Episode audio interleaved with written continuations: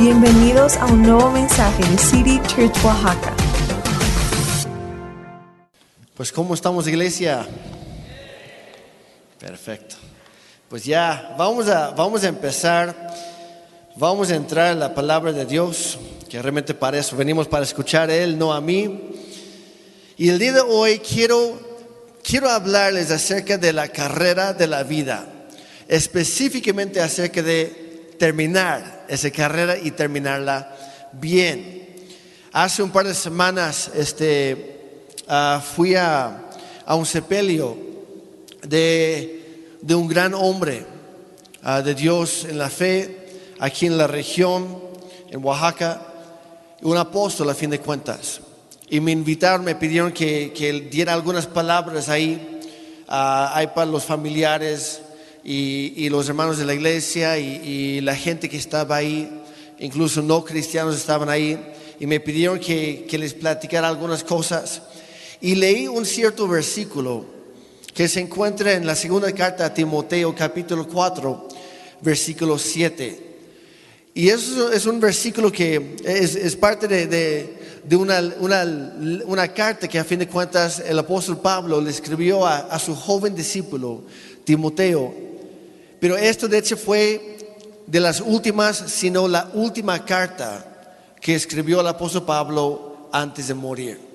Fueron de sus últimas palabras y dice aquí en capítulo 4, versículo 7, dice, he peleado la buena batalla, he terminado la carrera y he permanecido fiel.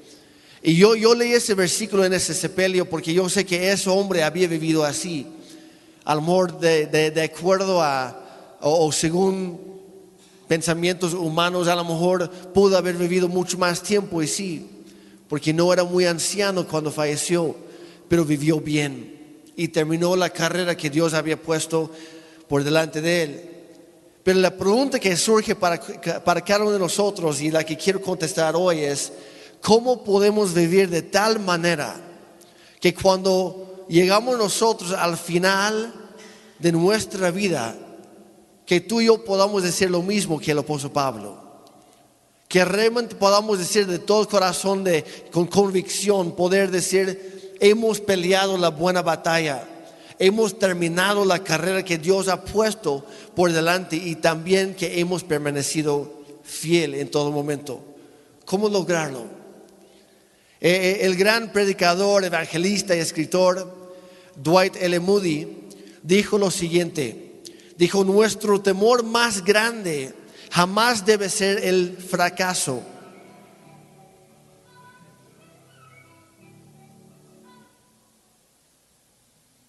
Qué raro estuvo eso. Música para acompañar la frase motivacional. Pero bueno, voy a empezar de nuevo. Dice, nuestro temor más grande jamás debe ser el fracaso, sino el ser exitosos en las cosas que realmente no importan. Hay mucha gente en este mundo que tienen temor a fracasar y por eso no hacen nada con su vida. Y hay mucha otra gente que pareciera que son muy exitosas pero en las cosas que no importan, las cosas que no van a durar. Y se acaba su vida y uno se pregunta, ¿y cuál fue la huella que dejaron aquí? Y no fue ninguna. Porque se dedicaron a las cosas que realmente no importan. Hay muchas personas que se han esforzado a lo largo de su vida en ir subiendo la escalera corporativa y luego llegan a la cima Solo para darse cuenta que en todo el tiempo la escalera estaba recargada contra el edificio equivocado. Porque no se fijaron desde el principio, no pusieron la meta correcta. Hay, demasiados ejemplos de personas, tanto en la historia como en tiempos actuales, que son muy exitosas en las finanzas, en su empresa, en sus estudios, en su vocación, su profesión, pero su vida moral y su familia es un completo desastre. Y cuando llegan al final de su vida, desesperadamente están buscando ser acompañados por las personas, por su familia, sus amigos, por la gente que, que ellos piensan, no, pues deberían estar aquí y no están. ¿Por qué? Porque a fin de cuentas, ellos mismos habían abandonado a sus seres queridos durante toda su vida porque se enfocaron en las cosas equivocadas, las cosas materiales. A fin de cuentas, lo que tú siembras vas a cosechar. Y hay mucha gente por no dedicarse a las cosas correctas, terminan en bancarrota emocional, psicológico, espiritual o relacional. Y Dios en su palabra nos da la manera, las pautas correctas para poder enfocar nuestra vida correctamente. Pero ¿cómo puedes asegurarte de que eso no te pase a ti al final de tu vida? De que no termines como una de esas personas. También hay otras personas que pues durante la mayor parte de su vida corren muy bien en esta carrera, pero justo antes de terminar se descuidan tantito, dan un mal paso y todo su esfuerzo se viene para abajo y llega a ser nada. Les quiero mostrar un corto video, tal vez ya lo vieron algunos aficionados de, las carreras de alta velocidad, pero les voy a dar un poco de contexto. Ah, una de las carreras más emblemáticas, por decirlo así, más famosas en los Estados Unidos se llama el, eh, el Indy 500. Y es una carrera que literalmente tienen que dar vuelta y vuelta y vuelta para cumplir las 500 millas. Y es una carrera obviamente que dura horas y horas y horas y los pilotos van dando vuelta y vuelta y vuelta. Pero realmente no solo es una carrera de velocidad, es una carrera de aguante, de perseverancia de esfuerzo mental y físico para los pilotos y también para los vehículos. Y en el 2011, que por cierto, e, este, esta cierta carrera, de hecho, vale más que cualquier otra carrera en el circuito, en la serie que hacen, valen lo doble. Y el ganador cada año es casi, casi su propio campeón para el año, hasta, que, hasta el siguiente año. Es de mucho renombre, de mucha fama este, este, esta carrera. En el 2011, había un, joven que estaba, salió casi de la nada, era, perdón, eh, era novato todavía ese año, solamente había corrido un par de carreras, pero lo pusieron, uh, lo contrataron para esta carrera y él iba liderando la carrera casi todo el tiempo. Más que la mitad de la carrera él estuvo enfrente acumulando puntos y puntos y puntos porque cada vuelta da puntos en esta carrera. Y luego en la última vuelta sucede algo y es lo que quiero que vean. Se viene un final de infarto. 3.5 la diferencia. No le ha recortado, ¿eh? No le ha recortado Dixon. Se le está acabando el tiempo. buscando ganar la carrera. Ingresan en la de la carrera.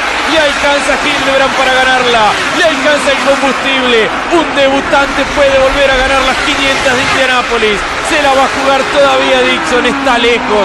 Pero el combustible puede ser un factor a su favor. Hildebrand está recorriendo por última vez Dario Pitts, Dario Pitts. Dario Franquita de los Pitts. Un debutante está a punto de ganar las 500 de Indianápolis. Weldon lo pasó a Dixon y está segundo.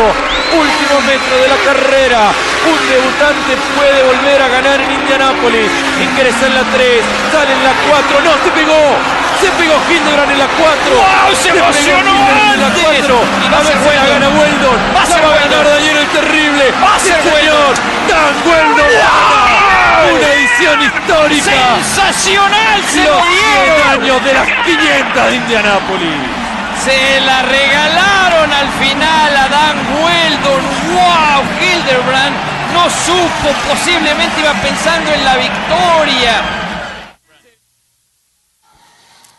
Se escuchó ahí, un debutante, un novato, estaba a punto de ganar esta carrera por, eh, por primera vez en la historia. Estuvo así. ¿Y luego qué pasó? Este piloto que chocó ahí, piloto se, llamaba, bueno, se llama J.R. Hildebrand. Y era un novato y tenía todo para ganar. Pero no sé si escucharon eso justo al final. Los comentaristas dijeron, Hildebrand no supo qué pasó. Posiblemente iba ya pensando en la victoria. Él pensó que ya lo tenía todo garantizado, ya lo tenía todo ganado. Es más, no, no había necesidad de rebasar ese último coche. ¿Por qué? Porque ya le había dado vueltas varias veces a ese coche. No era competencia. El, que venía en segundo lugar, no sé si lo, escucharon o lo vieron, venía varios segundos atrás. Él pudo haber frenado y todavía haber ganado. Él pudo haber, desde la vuelta anterior, dejar de acelerar y aún así habría ganado. Pero ¿qué pasó?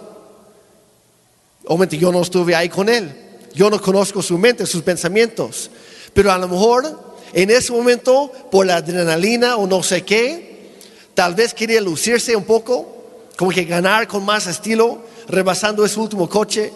Tal vez quería humillar todavía al otro, no lo sé. O tal vez simplemente pensó, pues ya lo he hecho cien veces. Esta vez va a salir igual que todas las demás. Pero no sabía lo que le esperaba. Y eso me recuerda a otro joven, pero de la Biblia, que se llamaba Sansón. ¿Se acuerdan de él? Un tipo con greñas largas, bien fortachón. Y él jugaba con la tentación, le encantaba jugar con el fuego, el fuego extraño, con las mujeres, con el peligro. Y era un juego para él. Y vez tras vez Sansón se ponía en peligro y él decía, me voy a librar de esta igual como todas las demás. Ya sé cómo salir. Y en una de esas no le salió como pensado, como había planeado. Y terminó como esclavo.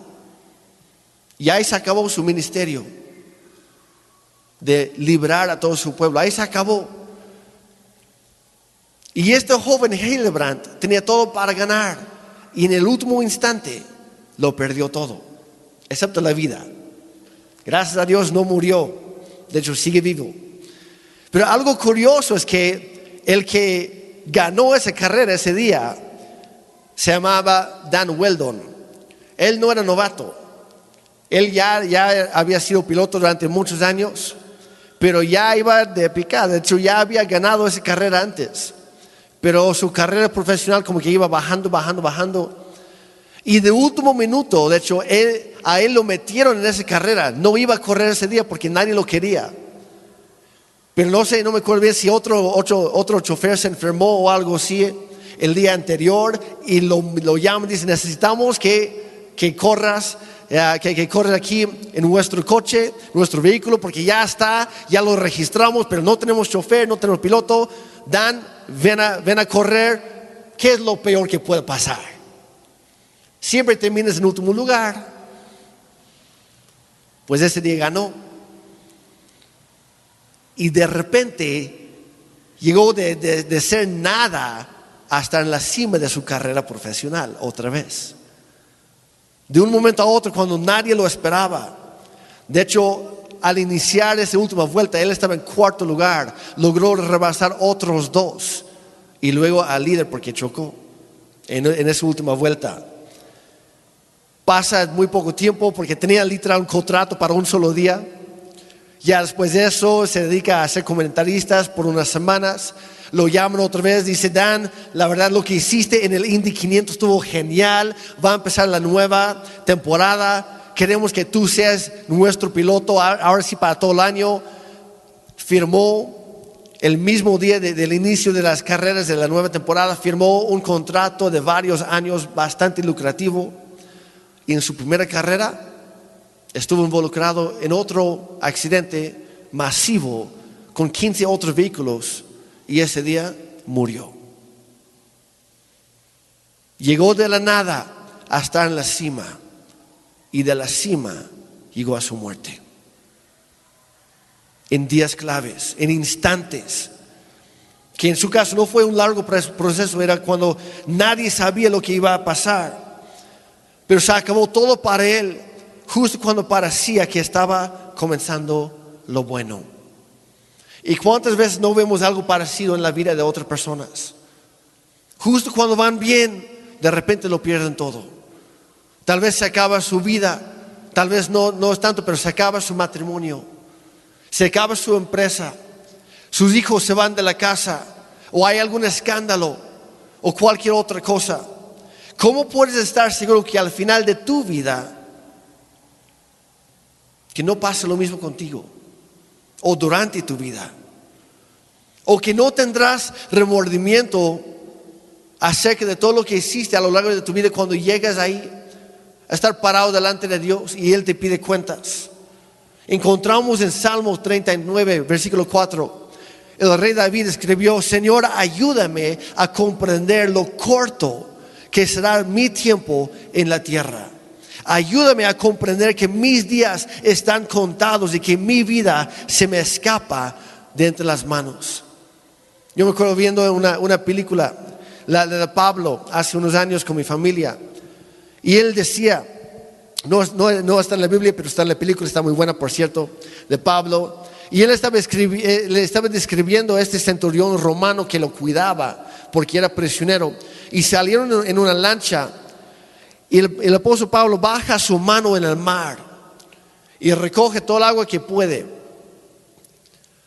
Y dice, dice al otro, nuestra vida es como el agua en nuestra mano, que por más que queramos no es imposible mantenerla ahí. Se nos escurre entre los dedos, se va por lado, de repente hay un movimiento brusco y se va todo y se acaba o el mismo sol lo va secando. Es imposible aferrarnos a esta vida muy corta que tenemos. Y nosotros como cristianos decía, nosotros vivimos no por el agua en la mano, sino por la cantidad de agua en todo el mar, que es lo que Dios nos da en la vida eterna. Y es nuestra perspectiva, pero tenemos que vivir de conscientes que nuestro tiempo aquí en la tierra es muy corto, es muy limitado. Y esa fue una oración que hacía David, ¿cuándo fue la última vez que tú hiciste una oración parecida a esta? Señor, ayúdame a entender que mi tiempo es muy corto aquí. Mis días están contados. Moisés, otro gran hombre de Dios en la Biblia, escribió en el Salmo 90 algo muy parecido. En el 90, versículo 12, Moisés escribió, Señor, haznos entender que la vida es corta en otra versión dice, enséñenos a contar bien nuestros días para así vivirla, vivir la vida con sabiduría. Y es la clave. La gente realmente exitosa no es la gente que más tiene, más recursos, más dinero, más casas, más vehículos, no. Es la gente sabia que, que sabe tomar decisiones correctas todos los días en las cosas que realmente valen la pena. Regresando a Timoteo donde empezamos, el apóstol Pablo, cuando escribió su primera carta a él, escribió algo cuando Timoteo era, muy joven, era un adolescente, pero aplica a cada uno de nosotros. Y lo quiero leer con ustedes, porque en el momento Timoteo, Timoteo estaba tratando de dirigir a los miembros de la iglesia de esa ciudad donde Dios lo había puesto, en Éfeso. Y, quería dejarles un legado que duraría mucho tiempo más, más allá de lo que Él estuviera presente con ellos.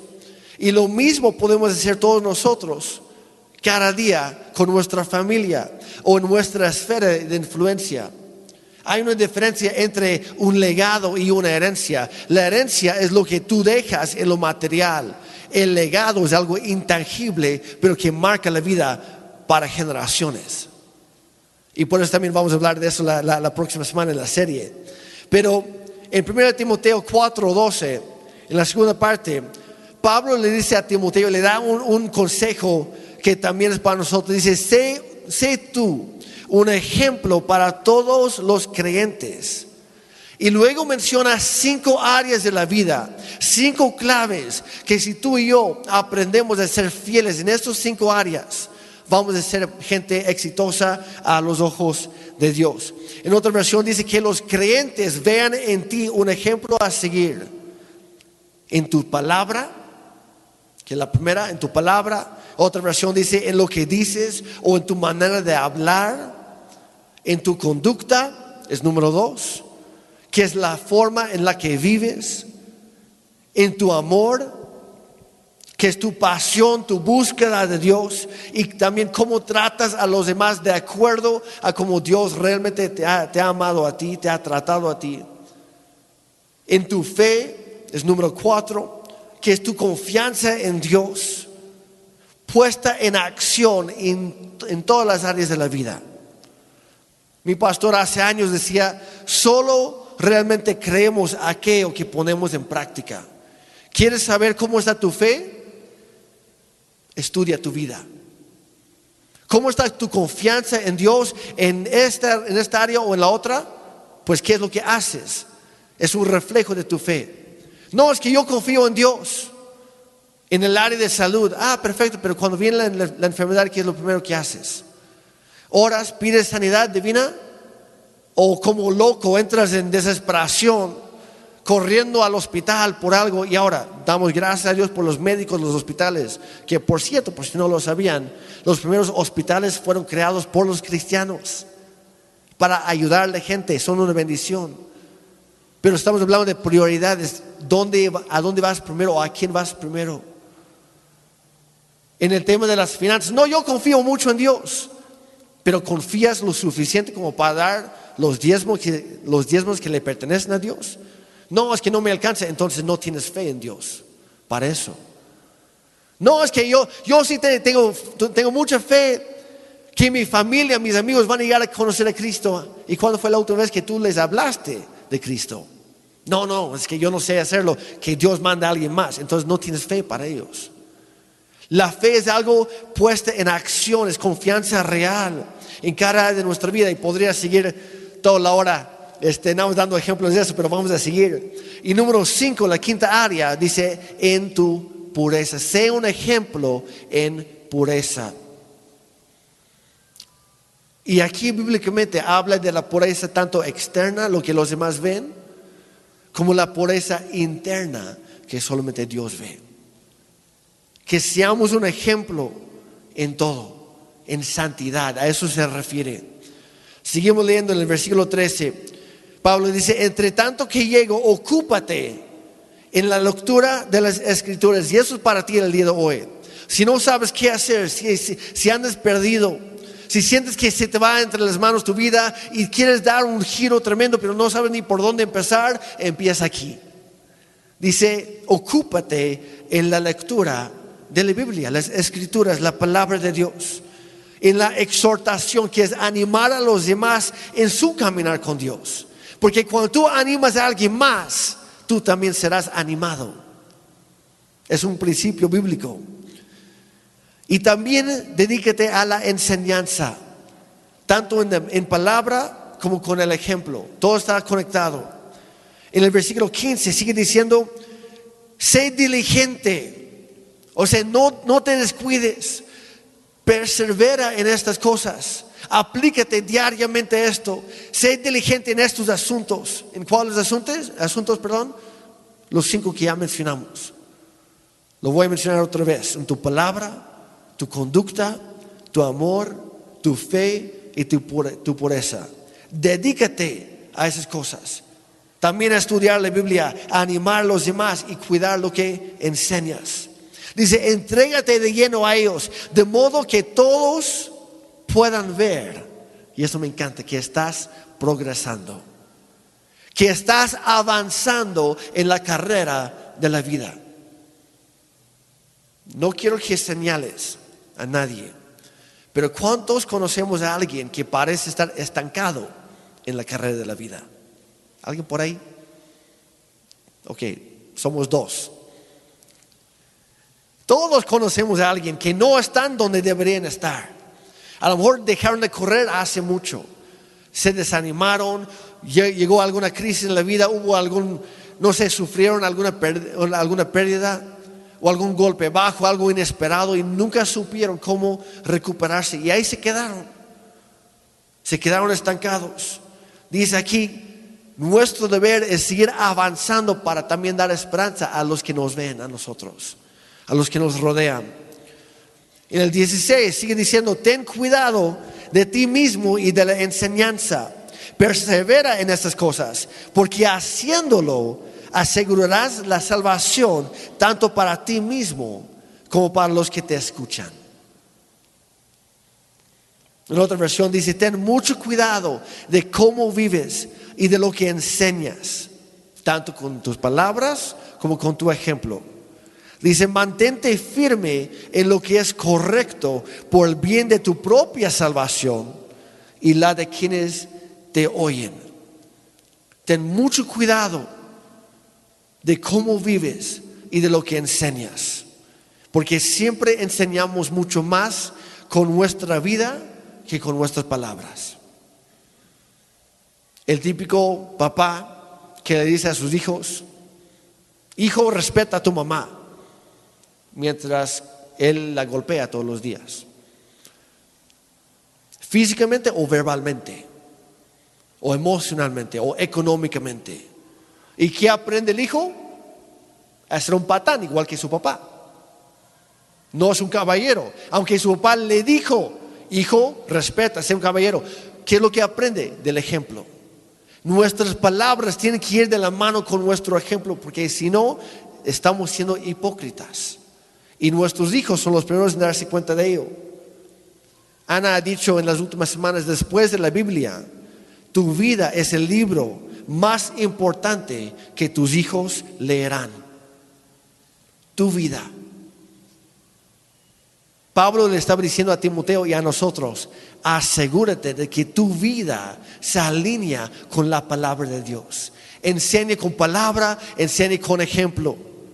Santiago 3:13 Dice, el que es sabio y entendido entre ustedes es el que demuestra, el que lo demuestra, perdón, con su, ¿qué? Con su mucha palabrería. ¿Así dice?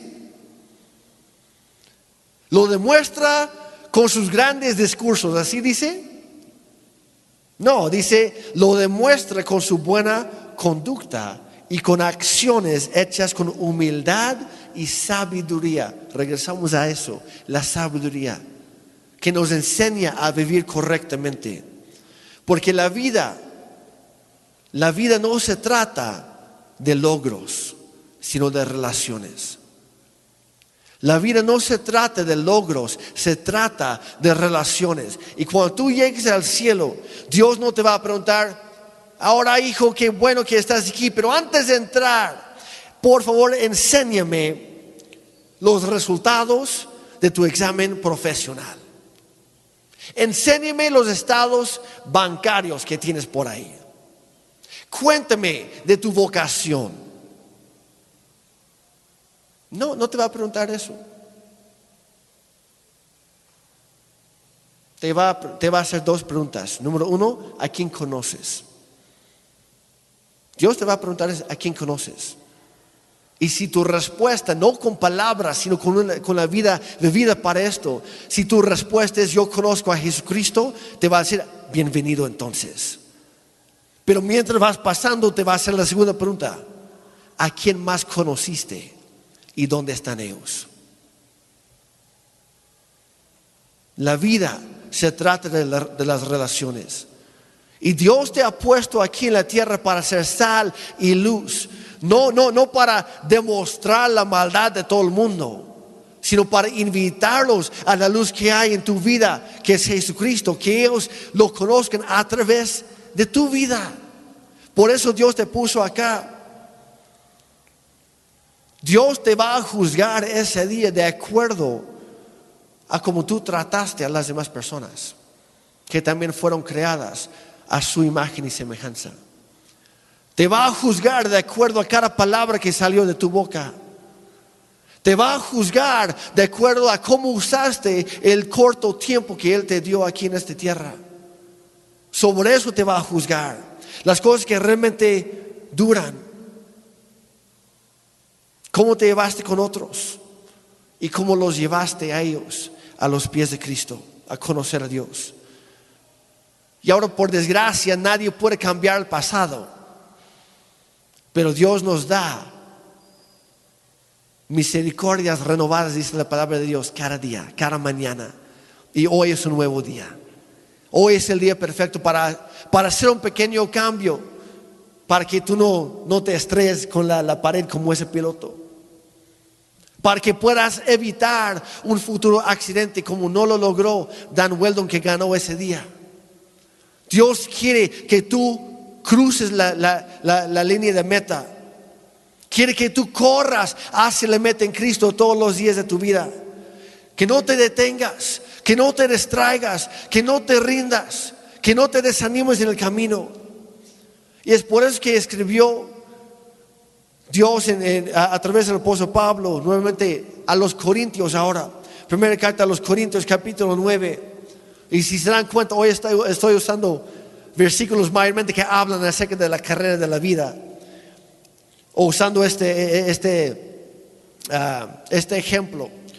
Dice, no saben, en el versículo 24, no saben que en una carrera todos los corredores compiten, pero solo uno obtiene el premio. Corran pues, dice, corran de tal modo que lo obtengan. Dios quiere que obtengas la corona en Cristo, que tú obtengas el premio que Él tiene esperándote.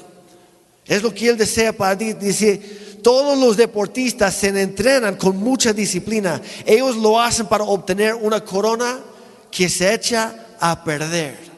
Pero nosotros, en cambio, por una que dura para siempre. ¿Para qué estás corriendo? ¿Cuál es la corona? ¿Cuál es el premio que tienes en la mente? ¿Es algo que va a durar para siempre? ¿Es uno que se echa a perder? Y si la respuesta es la segunda, hay que hacer un cambio, hay que hacer un ajuste, hay que cambiar la meta, porque sin darte cuenta te has salido de tu carril y andas divagando por ahí. Dice, dice Pablo, así que yo no corro como quien no tiene meta, no lucho como quien da golpes al aire a ver a, dónde le pego por ahí, a ciegas. Dice, no, dice más bien yo golpeo mi cuerpo y lo domino. No está hablando de golpearse físicamente, está hablando de someter a su carne, su cuerpo, sus deseos carnales, sus impulsos, su mal carácter. Dice, lo domino. No sea que después de haber predicado a otros, yo mismo quede descalificado. Y si algo podemos sacar de todo esto, es lo siguiente. Lo importante no es cómo empiezas la carrera de la vida, sino cómo la terminas. A mí me encanta la Biblia porque la verdad encuentras historias de todo, de todo, de cualquier cosa que tú puedas estar pasando, ahí lo vas a encontrar. Tal vez tienes que indagar un poquito, tal vez tienes que excavar un poquito, pero ahí está. Tienes que profundizarte, pero ahí está. Y en el último mes yo he estado estudiando la vida de los diferentes reyes de Israel y de Judá en el Antiguo Testamento. Y la verdad casi siempre la Biblia resume la vida completa de estos hombres, de estos reyes en la antigüedad. Casi siempre resume toda su vida de cada uno de la siguiente forma. Bueno, de una o de otra de esta forma. O dice el resumen de su vida, fulano tal, por ejemplo, dice a Josías, dice, hizo lo correcto, o dice que hizo lo, lo recto o lo agradable ante los ojos del Señor. O, o dice eso, o dice fulano tal, por ejemplo, Acab hizo lo malo ante los ojos del Señor. Dios te está observando en todo momento. Y es mi deseo, no sé el tuyo, cada quien decide, ¿verdad? Pero es mi deseo que al final de mi vida, que Dios me califique con la primera. Que Jeremy hizo lo bueno, lo correcto, lo agradable a los ojos del Señor. Dice Pablo, no vaya a ser que después de ser un ejemplo para otros, yo haga algo, yo me quede descalificado y mi vida entera se resume de la segunda forma que hizo lo malo, que fue rechazado por Dios porque él había rechazado al Señor primero. Pero de, vez en cuando, cuando leemos de, los reyes, encontramos algunas excepciones. Y ahí, aquí es donde quería llegar con ustedes el día de hoy. Por ejemplo, está la, la historia del rey Joás. Un rey que no debía ser rey. Porque su abuela exterminó a toda la familia porque ella quería ser reina. Había fallecido su hijo, que era el rey legítimo, falleció y en lugar de, de que nombraran al hijo mayor, que es lo que hacían muchas veces, o al que mejor este, se postulaba para el oficio, porque hay algunos que nomás no, ella decidió, no, yo voy a acabar con todos para que yo pudiera ser la reina otra vez. Y mató a sus propios hijos, a sus propias hijas, a sus nietos. Pero el nieto más pequeño, Joás, que tenía menos de un año de vida en ese momento, era bebé, lo escondieron en un cuarto, en una habitación del templo, con el sacerdote. Porque la esposa del sacerdote, de hecho, era familiar del rey. Entonces ella lo escondió a su sobrino y lo guarda ahí durante varios años, durante seis años. Y cuando, y por cierto, este, esta historia se encuentra en, en el primer libro de Reyes, capítulos 11 y 12, para que lo estudien en casa. Pero cuando cumple siete años, el sacerdote y el capitán del ejército, todos los demás, lo sacan y lo proclaman como rey. Y durante toda su niñez era un rey a los siete años de edad. No tenía sabiduría, no tenía experiencia, no sabía qué hacer, pero estaba rodeado por las personas correctas. Y dice que durante toda la vida del sacerdote, Joás hizo lo correcto ante los ojos del Señor porque tenía buenos maestros, tenía buenos ejemplos a seguir. Pero ¿qué pasa? Muere el sacerdote, cambia de consejero y a partir de ahí Joás empieza a tomar malas, muy malas decisiones. Es más, mata al hijo del sacerdote porque le estaba profetizando en nombre del Señor y diciendo lo, lo que debía hacer, no quiso hacer caso, lo mata y a fin de cuentas pasó de ser un héroe nacional a ser una vergüenza nacional. Y en el día de su muerte, aunque él había pasado 40 años de su vida, no sé cuántos, no me acuerdo, era por ahí 30, 40 años, haciendo lo bueno, en los últimos años se alejó de Dios. Y su vida fue calificada como un desperdicio. Y en su muerte, la misma gente, sus súbditos, dijeron, Joás, aunque, hicieron, aunque hizo muchas cosas buenas, no es digno de un entierro propio de un rey. Y no lo enterraron junto con todos los demás reyes de antigüedad. Lo dejaron en otra parcela que pertenecía al rey David, porque decía, eres descendiente de David, merece un, un entierro digno, pero no como rey. Y todo lo bueno de su vida llegó a ser nada. Hay muchas historias de personas en la Biblia que, bueno, hablaban de reyes que empezaron bien pero terminaron mal, como Juás, como Salomón y varios otros. Empezaron bien pero terminaron mal, alejados de Dios. Otro que empezó bien y no tuvo una mala racha, pero después volvió al Señor continuamente y logró terminar bien, fue el rey David, que cometió de todos los pecados que te puedes imaginar. Y todos los peores, ahí hizo David pero volvió al Señor después, se arrepintió. Y aunque no vemos con David es que él no seguía repitiendo el mismo pecado. No seguía ahí, no, no, no era un falso arrepentimiento, no llamaba, perdóname Señor, pero mañana voy a lo mismo, otra vez. No, así no era. Y hay personas, hay cristianos, bueno, cristianos, ¿verdad? Que dicen, no, pues yo ya soy cristiano desde, desde hace 40 años. Y en esos 40 años no ha habido ni un solo cambio verdadero en su vida. El hermano Wayne Myers siempre dice, si el Evangelio no te ha cambiado, es porque el Evangelio no te ha llegado. Lo que tienes es una, es una vacía religión que no vale nada. Cambiaste de apodo. Pero la Biblia, cuando lo estudiamos y lo aplicamos, trae cambios a nuestra vida. Y cuando estudias la Biblia encuentras más y más historias como estas, pero también encuentras otras, porque la Biblia también está repleta de historias de personas que empezaron requete mal, pero terminaron muy bien por la gracia de Dios. Y esas son las historias que más me encantan. Voy a mencionar na- nada más algunas. Abraham, el padre de la fe, el padre del pueblo de Israel y también de los cristianos. ¿Cómo empezó él? Por si no sabían. No, es que Abraham siempre fue un tipazo. No, no es cierto. Abraham empezó como idólatra, adorando a dioses paganos. Y Dios lo sacó de ahí y dijo, oye Abraham, yo soy el real, el verdadero. Tú no me conoces, pero yo sí te conozco. Y te ofrezco esto si tú me sigues. Y Abraham lo dejó todo. Y no fue un hombre perfecto, cometió varios pecados después, varios erro- errores, pero aprendió de ellos y siguió adelante. Dicen proverbios que el justo se cae siete veces, pero siempre se vuelve a levantar. Y así fue Abraham, siempre se levantaba para seguir avanzando y terminó la carrera bien. Moisés empezó mal, empezó con la comunidad de, de Egipto, pero con un mal carácter. Y él había escuchado que Dios quería usarlo para liberar a su pueblo. ¿Y qué hace?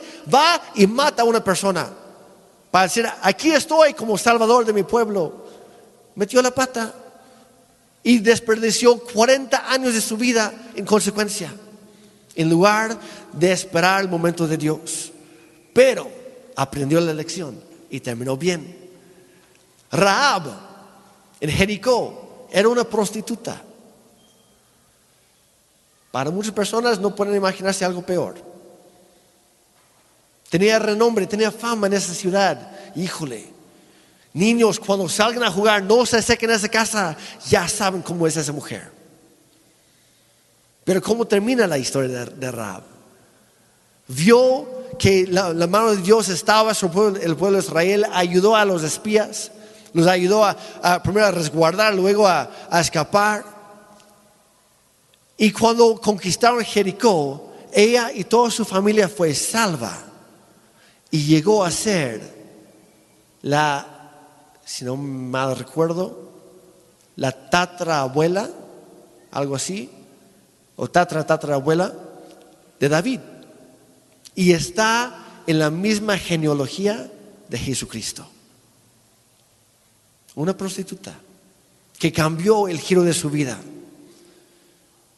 Sansón, que ya mencioné, fue ungido por el Señor. Su, su- es de, creo que tres o cuatro nada más, que su nacimiento fue predicho por un ángel. Son muy pocos. Y se le creó, se le subió y la verdad, él tenía la, la mala, muy mala manía de escoger mal en todo. Él veía el peligro y corría hacia ahí. Su padre decía, oh hijo, ya sería bueno que te casaras. Aquí hay algunas muchachas israelitas, vamos a decir cristianas, y que hacen, no, quiero una pagana. No, hijo, pienso no, no me interesan las, las que honran a Dios, yo quiero una que odia a Dios. Y por su insistencia se metió en muchos problemas y acabó con su ministerio. Pero el último día de su vida se arrepintió. Y dijo, Señor, perdóname, tenías razón, he desperdiciado mi vida. Dame las fuerzas hoy para servirte como tú quieres. Y dice que liberó más a su pueblo en su muerte que durante toda su vida. Terminó bien. Ruth, una moabita, una enemiga del pueblo de Dios, tomó la decisión como viuda de seguir a Noemí de regreso a Israel, aunque no le esperaba nada, no tenía nada garantizado. Dice, ¿sabes qué? Noemí, he visto algo en ti que yo necesito y es tu Dios. Voy a abandonar todo, todo- todas mis prácticas de adoración falsa, pagana. Enséñame a adorar al Dios verdadero. Y va con ella, sabiendo que iba a ser pobre el resto de su vida. Y Dios vio su corazón. La presentó a, a un joven que se llamaba Boaz. Se casaron, tuvieron un hijo que se llamaba Obed, quien tuvo un hijo que se llamaba Isaí, quien tuvo un hijo que se llamaba David. Una, una pagana, una moabita, pero terminó bien. Del Nuevo Testamento encontramos a- al apóstol Pedro, el discípulo de Jesucristo, que tenía muy mal carácter y fue el primero en negarle, en negar haber conocido a nuestro Señor. Pero terminó bien. Terminó como el primer pastor de la iglesia en Jerusalén. Saqueo, un cobrador de impuestos, bien chueco, un funcionario, pero de los más chuecos que había. Y aparte, bien chaparro. Tan chaparro que un día tuvo que subirse a un árbol para tan solo ver a Jesús que venía caminando por ahí. Y Jesús lo vio de lejos y dice, saqueo. Y todo el mundo, aquí viene lo bueno, Jesús le va a dar una regañada de esas. No, hombre, lo quiero grabar, lo voy a postear. Se va a volver viral esta regañada. Va a ser épica. ¿Y qué hace Jesús? Oye, saqueo, bájate del árbol, no te, no te caigas, ten cuidado. Ve corriendo a tu casa porque hoy voy a comer contigo. Y todo el mundo, ¿qué pasó? Si es un vil pecador, el más chueco de todos los funcionarios que hay. Entrando a la casa, Saqueo dice, Señor, he pecado. No merezco que tú estés en mi casa hoy comiendo conmigo. Pero gracias a tu presencia en mi vida, por tu gracia sobre mí, Hoy me comprometo, cualquier cosa que he robado, voy a devolver cuatro veces lo que, lo que yo robé a cada persona. Ese es el arrepentimiento real. Cuando lo llevas a la acción, dices, sabes que ya no me interesa el pecado, ya no voy a seguir en ese estilo de vida, voy a cambiarlo todo, voy a dejar mis amistades, voy a dejar esas relaciones tóxicas, voy a dejar esos hábitos, voy a hacer lo que sea necesario para correr hacia la meta en Cristo, llevar una vida digna de su muerte y de su resurrección. Porque si Él murió por mí, entonces yo a partir de hoy viviré por Él. Eso es lo que significa, amigos míos, ser cristiano. No es fingir ser algo que no eres. No es guardar apariencias, no es seguir una lista de reglas, es ser genuino en tu búsqueda de Dios todos los días. Podríamos ir hablando de María Magdalena, del apóstol Pablo, un asesino de cristianos. Y llegó a ser el apóstol más grande. El hijo pródigo, que muchas veces hemos sido tú y yo también. Que desperdiciamos lo que Dios nos da en todos los lugares y en las personas equivocadas. Pero aún ahí Dios nos ama y nos llama otra vez a casa con sus brazos abiertos. Me encantan estas historias de la Biblia, historias de redención, que nos enseñan que lo importante no es cómo empiezas la carrera de la vida, sino cómo la vas terminando. Filipenses 3, versículo 12 al 14. Pablo, una vez más, siempre es Pablo escribiendo. No sé si él era, deportista o nada más aficionado, no sé. Pero le gustaban mucho estos ejemplos. Dijo, no es que ya lo haya conseguido todo o que ya sea perfecto yo. Sin embargo, sigo adelante esperando alcanzar aquello para lo cual me encanta esto. Lo voy a repetir. Sigo adelante esperando alcanzar aquello para lo cual Cristo Jesús me alcanzó a mí. ¿Para qué te alcanzó Cristo a ti? A lo mejor es diferente para cada quien, pero cuando Dios te salvó, no solamente te salvó del pecado, de algo, del infierno, te salvó para algo, para una meta gloriosa en Cristo, para alcanzar a otros, para llevar una vida, para ser un ejemplo sea un ejemplo en cada área de tu vida, en tus palabras, en, tu conducta, en tu amor, en tu fe, en tu pureza. Que tú seas un ejemplo a seguir. Dice en el versículo, versículo 13, hermanos, no pienso que yo mismo lo haya logrado ya. Más bien, una cosa hago, olvidando lo que queda atrás. Hay algunas personas aquí que tienen que soltar el pasado. Tiene que soltarlo, tiene que dejarlo ahí. No sigas arrastrándolo contigo. Perdona a esa persona. Suelta esa ofensa. Deja de vivir en el pasado. haya sido bueno o malo o feo, no importa, ya quedó atrás, no puedes cambiarlo. Aplica lo que dice aquí.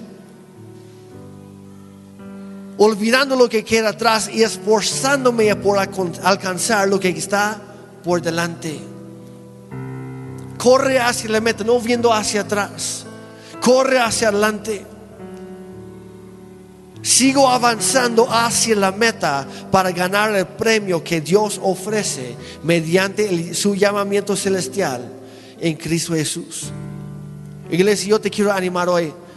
Sea lo que haya pasado en tu vida, hoy es momento de levantarte una vez más y seguir corriendo. Seguir avanzando hacia la meta. ¿Tengo tiempo para una historia más? ¿Sí? En el año 1992, los Juegos Olímpicos se celebraron en Barcelona, España. Y en, la carrera de los 400 metros, que históricamente es una carrera muy importante, de mucho renombre para el que lo gana, ese año había un atleta británico que se llamaba, bueno, se llama Derek Redmond. Derek Redmond, puedes buscarlo en YouTube hoy, la verdad te va a inspirar. Ese día él no ganó la carrera como él había querido. De hecho, él era el favorito para ganar la carrera, para llevarse el oro. Y había, su, carrera profesional había sido plagiado de, un montón de, de lesiones y enfermedades. Y vez tras vez cuando llegaba a competir, o se enfermaba, o se lastimaba, o, en, el, o en, el, en la carrera, o el día antes, y nunca podía ganar, pero tenía el potencial para llevarlo todo. Y había estado entrenando durante mucho tiempo para esta carrera en los Juegos Olímpicos, y él era el favorito. Y cuando empezó a, a correr esta carrera de los 400 metros, de hecho, él estaba imponiendo un nuevo récord ese día, en la primera mitad de la carrera. Incluso había corrido más rápido que en las carreras calificatorias. Y todo el mundo estaba sorprendido de las ganas que estaba echando de la velocidad, como iba rebasando a los demás corredores de ese día. Pero pasa apenas la mitad de la carrera, a los 225 metros. Y de repente deja de correr y, y agarra detrás de su pierna derecha. Y trata de seguir caminando y no puede. Y cae de rodillas sobre la pista. Y se queda ahí varios momentos, sale un oficial de, de, ahí del estadio, un médico ahí, platican con él y le dicen, Derek, quédate ahí, ya no te muevas, no te vayas a lesionar más todavía. Y dice, no, tengo que seguir. Y como puede, se levanta, se levanta así y empieza a correr así, brincando de un solo pie. Y todos le estaban diciendo, Derek, deje de correr, no vale la pena, ya no puedes ganar el oro, los demás ya terminaron. Y si no, yo tengo que seguir. Y de repente un hombre mayor salta el cerco ahí de las gradas. Y la seguridad trató de detenerlo y no pudieron. Y va corriendo y lo agarra. Era su papá. Y le decía, hijo, no te preocupes, no tienes que demostrar nada. Aquí estoy contigo. Mejor vamos a casa. Y Derek le dijo, no, papá, yo empecé esta carrera hoy y hoy la voy a terminar. Y su papá le dijo, entonces dijo, déjame ayudarte. Y lo agarró con sus brazos. Y Derek como estaba podía cojeando ahí, su papá lo agarró y lo llevaba. Y poco a poco llegaron a tres cuartos de la pista, daban la última vuelta. Y para ese entonces todo el mundo estaba observando lo que estaba sucediendo ahí en, la, medio de la pista. Todos los demás ya habían terminado. Y el estadio completo se puso de pie para aplaudirle y echarle porras a este joven que estaba corriendo cuando nadie más creía que debía o que podía. Y ese día, aunque fue descalificado de la, de la carrera, se llevó el aplauso más grande en la historia de los Juegos Olímpicos. Y terminó la carrera. Terminó bien. Y tal vez tú estás aquí el día de hoy, que has pasado por cosas que te han lastimado, que te han marcado, que te han dejado sintiéndote vacío o sin valor. Y ya no tienes ganas de seguir corriendo, ya piensas, ¿para qué? Ya no vale la pena. Hoy te quiero decir, levántate una vez más. Sigue avanzando hacia la meta en Cristo. Sigue avanzando, sigue corriendo. Pero también estoy para decirte que no estás solo. Porque tenemos un Padre celestial que nos agarra con sus brazos de amor y nos dice, hijo mío, hija mía, estoy contigo. Y cuando tú no tienes las fuerzas para seguir, yo te presto las mías, que soy más fuerte que tú. No estás solo, déjame guiarte, déjame ayudarte y vamos a cruzar la meta juntos. Y es lo que Dios te ofrece el día de hoy. Si es que puedes, ponte de pie. Quiero orar contigo. Y yo te animo a tener una conversación con Dios. Primero, tal vez hay, alguien aquí que estás pensando, híjole, Jeremy, la verdad, yo ando mal. Ni, ni doy esperanzas para mí mismo. Veo mi vida es un desastre. A lo mejor yo empecé muy bien, pero hoy ando muy mal. O tal vez tú empezaste muy mal y sigues así. Hoy te quiero decir, hay esperanza para ti. Dios te ofrece una nueva esperanza en Cristo. Que no se trata de tus fuerzas, no se trata de tus méritos, no se trata de tus logros. Se trata de lo que Él ya hizo por ti en la cruz. Y lo único que tienes que hacer es primero creer y después vivir de acuerdo a eso. Y si tú estás aquí hoy, yo te quiero animar. La vida con Cristo no es una vida perfecta, pero es una vida mucho mejor, porque en Él todo lo podemos hacer. No hay nada imposible para Dios. Tal vez vienes roto el día de hoy y andas con una cojera, sea emocional, sea física, sea relacional. Tal vez vas saliendo de un divorcio o de una separación, alguna, no sé, alguna infidelidad. Tal vez ha habido una ruptura en tu familia con tus hijos. Tal vez acabas de perderlo todo en tu negocio. Tal vez te acaban de despedir y no sabes ni qué vas a trabajar mañana. Si tú estás dispuesto a entregar tu vida a Cristo, Él te va a ayudar a resolver todo lo demás. Y si ese eres tú el día hoy, por la razón que sea, pero hoy quieres tomar la decisión, yo necesito a Cristo, yo quiero orar por ti. Si puedes levantar tu mano para que yo sepa por quién voy a orar. Perfecto, gracias, gracias. Hoy es un día de nuevos comienzos. Hoy vas a empezar a avanzar nuevamente hacia la meta correcta en Cristo. Así que yo te invito a, puedes repetir esta oración conmigo o en tus propias palabras, algo parecido. Y pa- para que nadie tenga que orar solo, vamos a orar todos juntos. ¿Les parece? Padre Santo, yo te necesito. Ven a mi vida. Sé mi único y suficiente Señor y Salvador. Sálvame, Señor. Yo te necesito. He cometido muchos pecados, muchos errores en toda mi vida. He lastimado a los demás, a mí mismo y a ti, Dios. Pero hoy decido cambiar. Pero no puedo solo. Yo te necesito. Dame fuerzas. Dame una nueva vida. Perdóname por todo lo malo que he hecho. Y gracias por darme un nuevo comienzo en ti. Hoy decido creer en el sacrificio perfecto y completo de Cristo en la cruz, quien murió en mi lugar, pero que tú lo resucitaste al tercer día para que yo también pudiera tener vida eterna. Gracias Dios. Hoy recibo esa salvación, recibo tu perdón, recibo una nueva vida, Señor.